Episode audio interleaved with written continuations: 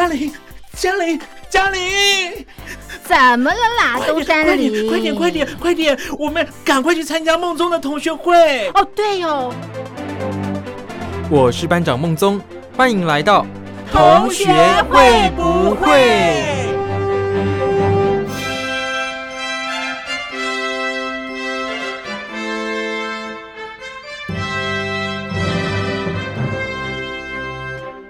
？Hello，各位小伙伴，我是苏燕。这个礼拜呀，又是一个很特别的节日啦。那这个节日啊，其实我之前也都不知道，刚好这一次在月历上面看到，就来跟大家分享一下这个有趣的节日啦。那这个节日呢，就是爱尔兰的国庆圣派翠克节，是不是很新奇？我第一次听到这个节日诶。那这个节日是在三月十七号的时候哦。三月十七号这一天呢，其实不光这一天啊，应该说这一整周吧，对于爱尔兰人而言呢，都是一个欢庆的节日啊。在世界各地啊，只要充满爱尔兰裔的地方啊，像是美国波士顿啊、芝加哥啊、澳洲、加拿大等等，都会有盛大的庆祝活动。那这一天最特别的就是大家都会换上绿色的衣服，或是装扮成绿色的小精灵啦。那为什么要这样呢？因为传说中啊，在这一天你就是要穿绿色，不然呢就会被绿色小精灵偷捏一把哦，是不是挺有趣的啊？不过我想这个中国人可能男生的话就不太能接受穿那么绿啦，因为穿那么绿，一般我们就会想说，哎，你是邮差吗？不然怎么会穿全身绿呢？那再加上我们常常说男生戴绿帽嘛。所以呢，我想这个穿绿色可能对于中国人而言是比较不讨喜吗？就是呢，大家可能会尽量避免做这样的穿着打扮啦。但是我想，如果只是身上的配件，像是衣服啊，或者是裤子的话，那应该还好吧。可是外国人好像对于戴绿色帽子比较没有禁忌吗？我看网络上的照片呢，有蛮多人都是会戴着绿色的帽子。甚至真的全身上下都穿的绿油油的，我觉得呢，跟我们的风俗民情是蛮不一样的啦。那大家会不会很好奇，就是圣派翠克节，那他是一个人吗？还是什么东西呢？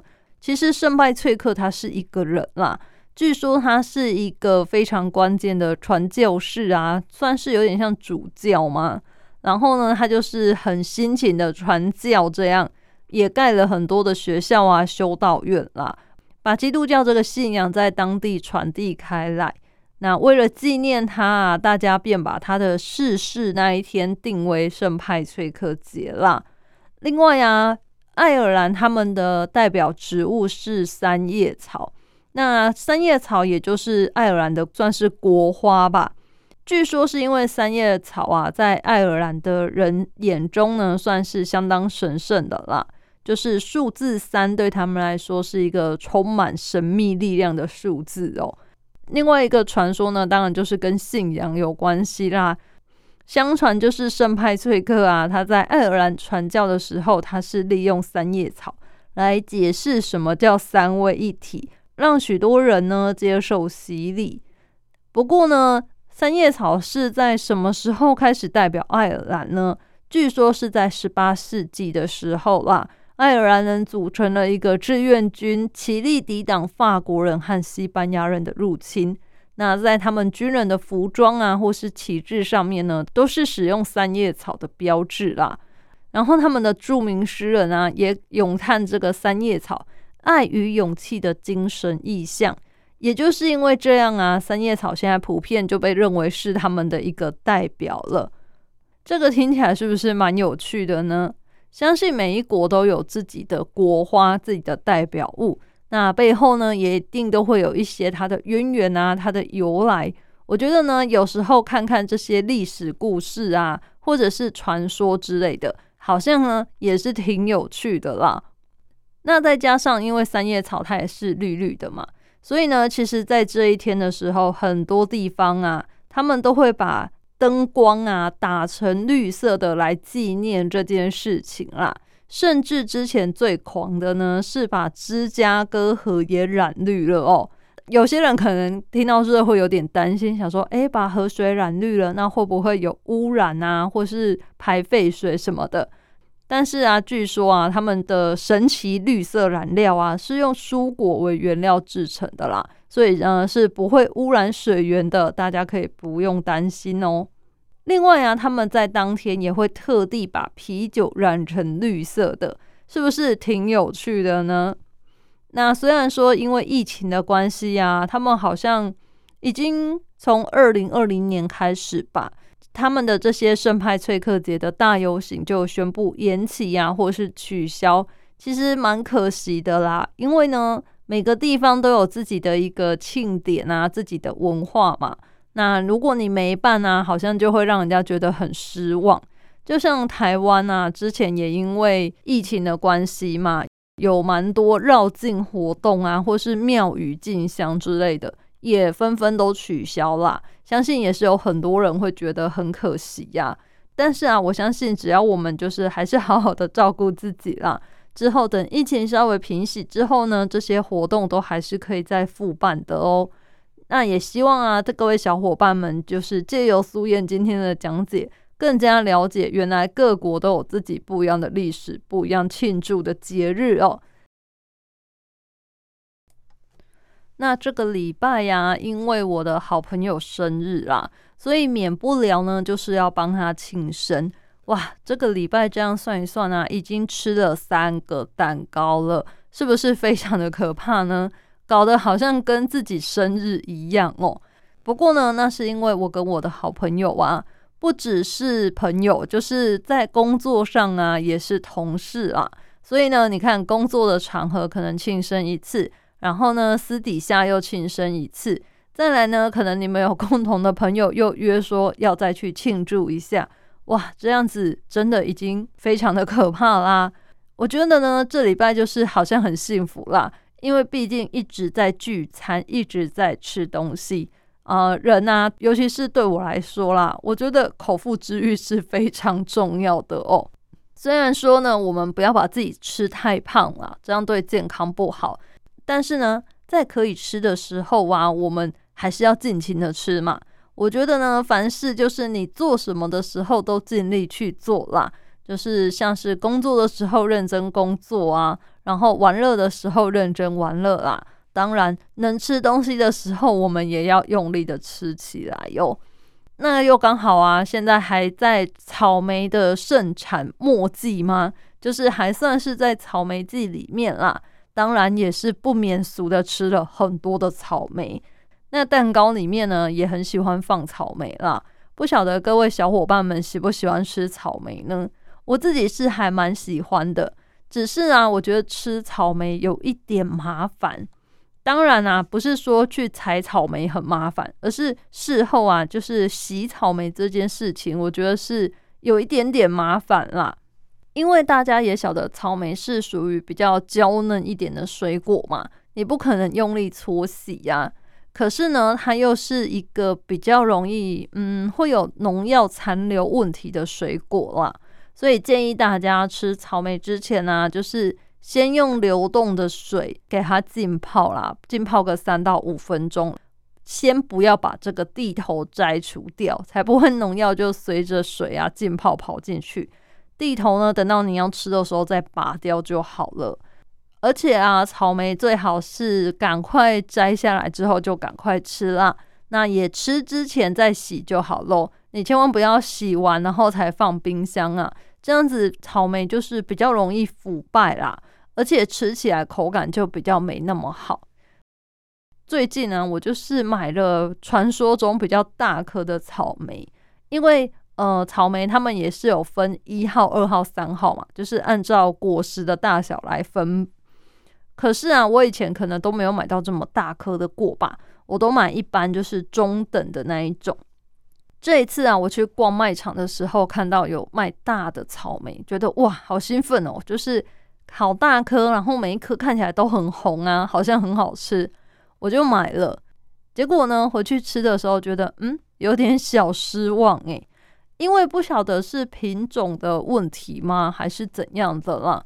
我觉得这个草莓吃起来没有什么草莓味耶，它只是很大颗，然后闻起来很香，但是吃进去的时候没有感觉到草莓的那种酸甜的感觉嘛，它就有一点空虚，我也不太会形容啦。反正就是吃起来呢没有草莓味，让我感觉好难过哦，就觉得嗯，这跟我想象中的草莓不一样啊，让我觉得呢有一点失望啊。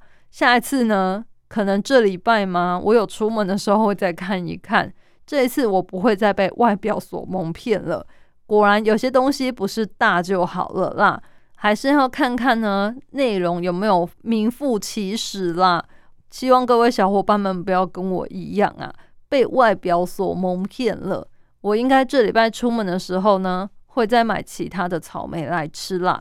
这一次我就会好好的慎选。就是选一些跟平常看起来差不多大小的，而不是那种呃虚有其表的东西啦。这个世界上啊，有很多东西真的都虚有其表啦。希望大家呢可以用自己的火眼金睛，好好的审视一下啦，然后呢再用智慧来判断，千万不要跟苏燕一样这么容易就被骗喽。再来呢，来跟大家分享一篇最近我看到的文章里面的心得啦。这篇文章啊，其实它是主要在鼓励说，大家不要因为别人的眼光就不去做那些你想做的事了。其实啊，不在意别人的眼光，耐得住寂寞，你才能够真正专注在你想做的事，你才能够去发挥你的所长，然后追逐自己的梦想啦。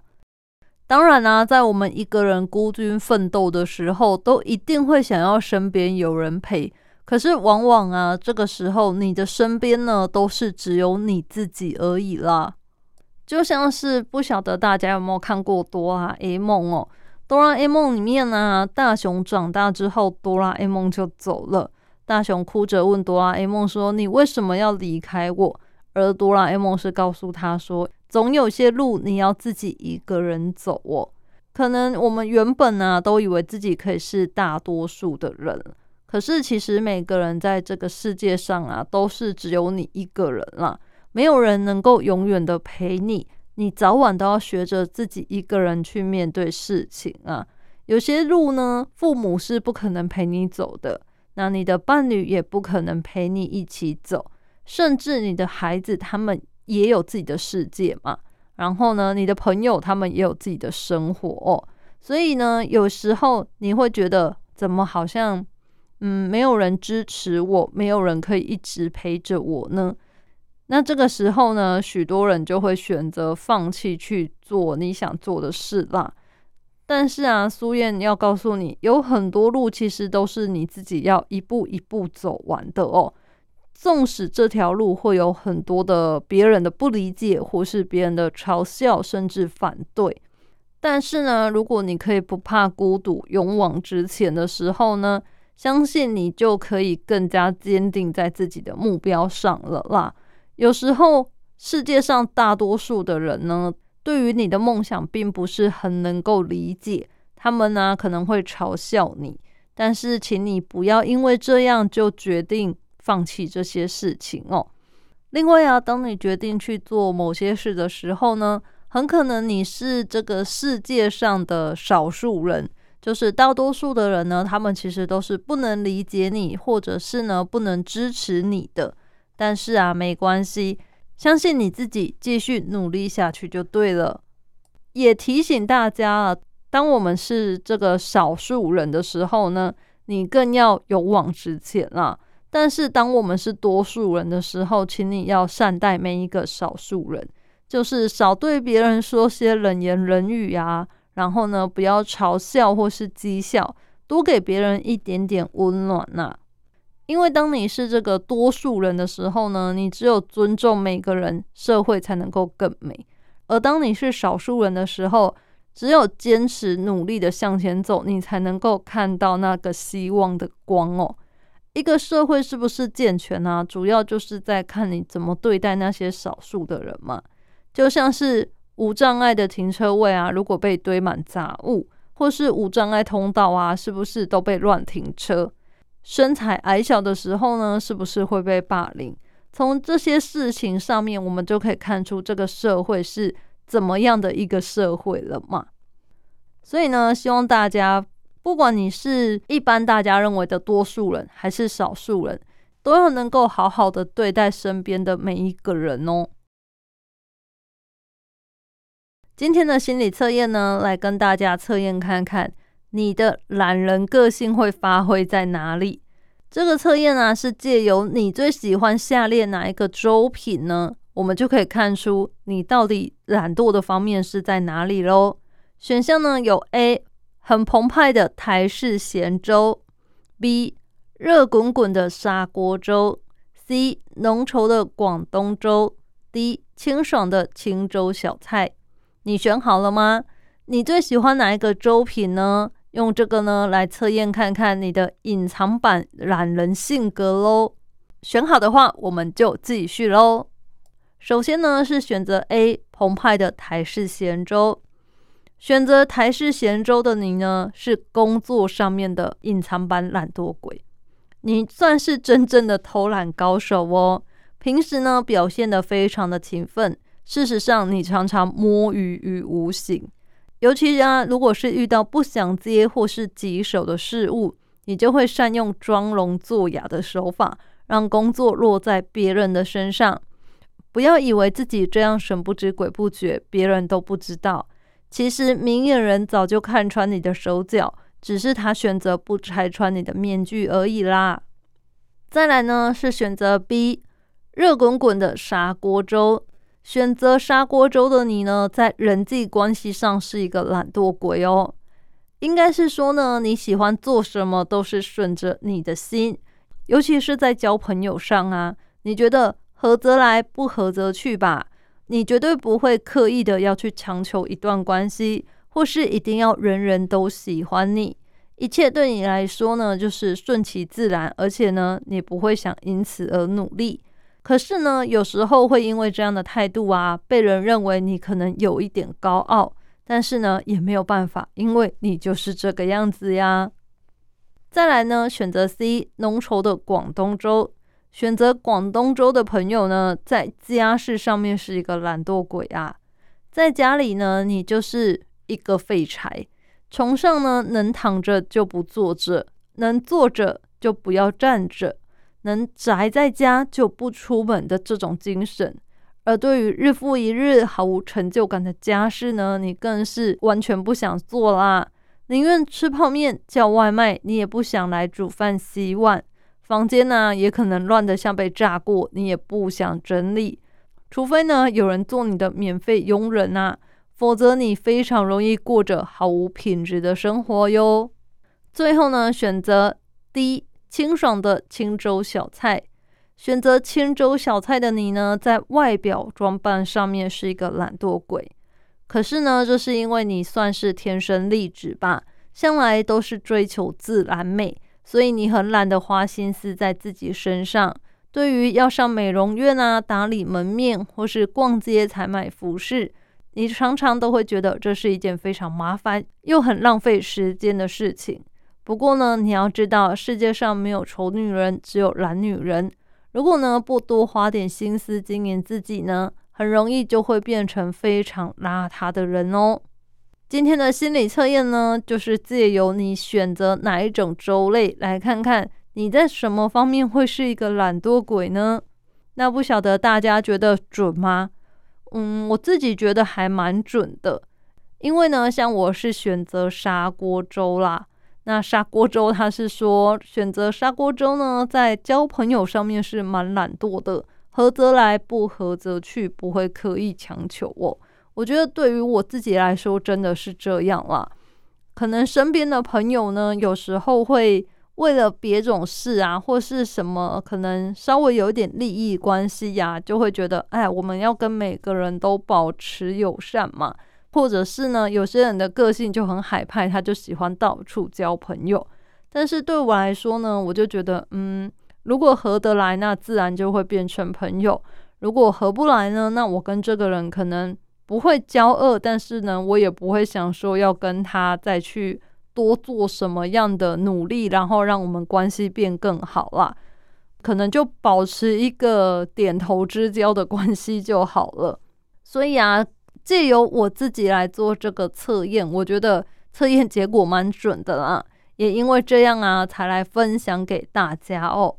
不过啊，它里面提到的四种粥品啊，当然我觉得砂锅粥是非常好吃的啦。尤其呢，砂锅粥是非常适合泡完温泉之后吃哦。希望啊，大家有机会可以试试看。而且啊，砂锅粥也是适合比较多人在一起的时候来吃啦。你平常可能自己一个人要吃砂锅粥是比较困难的事情哦。平常如果大家自己一个人的话，应该比较容易是选择广东粥或是咸粥吧，因为这个都有推出就是个人的品相啦。那像是清粥小菜的话呢，其实之前有一阵子啊，好流行宵夜要去吃清粥小菜哟。但是对于我来说，我是不太理解这个趋势啦。有些人是说呢，因为清粥小菜吃起来比较清爽，比较没负担。所以它算是一个满足晚上想吃宵夜，但是呢又不想热量太高的选择，不想让你的肠胃有太多的负担。这样哦，如果这样子呢，这个说法的话，我是能理解啦。因为对于我来说呢，我觉得清粥小菜不就是早餐吗？小时候家里面妈妈啊，或者是阿妈啊，不都是会煮个粥，然后让你配很多小菜来吃吗？所以呢，对苏燕来说啊，清粥小菜呢，完完全全就是一个早餐选择啦。不知道大家会不会也这样呢？就是小时候啊，你的饮食记忆就影响了你长大之后对这个食物的既定印象啦。你可能呢没有办法把它想象成别的东西或别的味道。就像我朋友啊，他从小到大他在家他妈妈煮的豆腐啊。都是干的。什么叫干的？就是只有煎豆腐。所以呢，他们家不会吃什么红烧豆腐啊，或者呢，也不吃皮蛋豆腐，就是淋酱汁这种，他们也不吃。然后呢，麻婆豆腐更不用说，也是没有。所以呢，他长大之后，他看到外面各式各样的豆腐料理，他就觉得非常的新奇。但是呢，他就不太愿意去尝试。因为对他来说，他就觉得，嗯，这个好奇怪，怎么会湿湿的呢？大家有这样的经验吗？有的话，也欢迎你来信跟我分享哦。一般邮件可以寄到台北北门邮政一千七百号信箱，电子信件请寄到 lily 三二九 at ms 四五点 hinet 点 net，l y l y 三二九 at ms 四五点 h i n e t 点 n e t。你只要写同学会不会苏验收，那么我就能收到你的来信喽。再次的提醒大家，苏燕的燕呢是石见燕，左边是石头的石，右边呢是见面的见，石见验也就是砚台的砚，希望大家不要再写错喽。节目的最后呢，还是要提醒大家，虽然呢天气开始渐渐的变热了。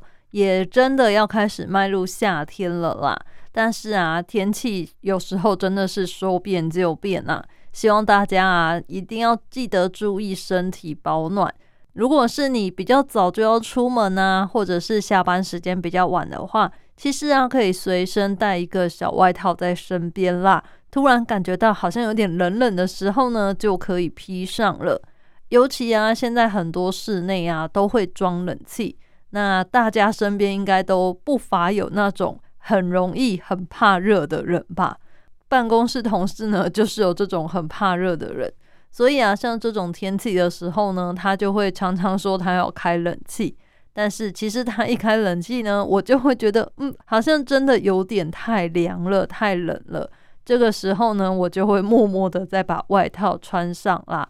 那希望大家呢，一定要注意自己的身体呀。尤其是现在啊，其实新冠肺炎它这个疫情啊，一直都是没有趋缓的啦。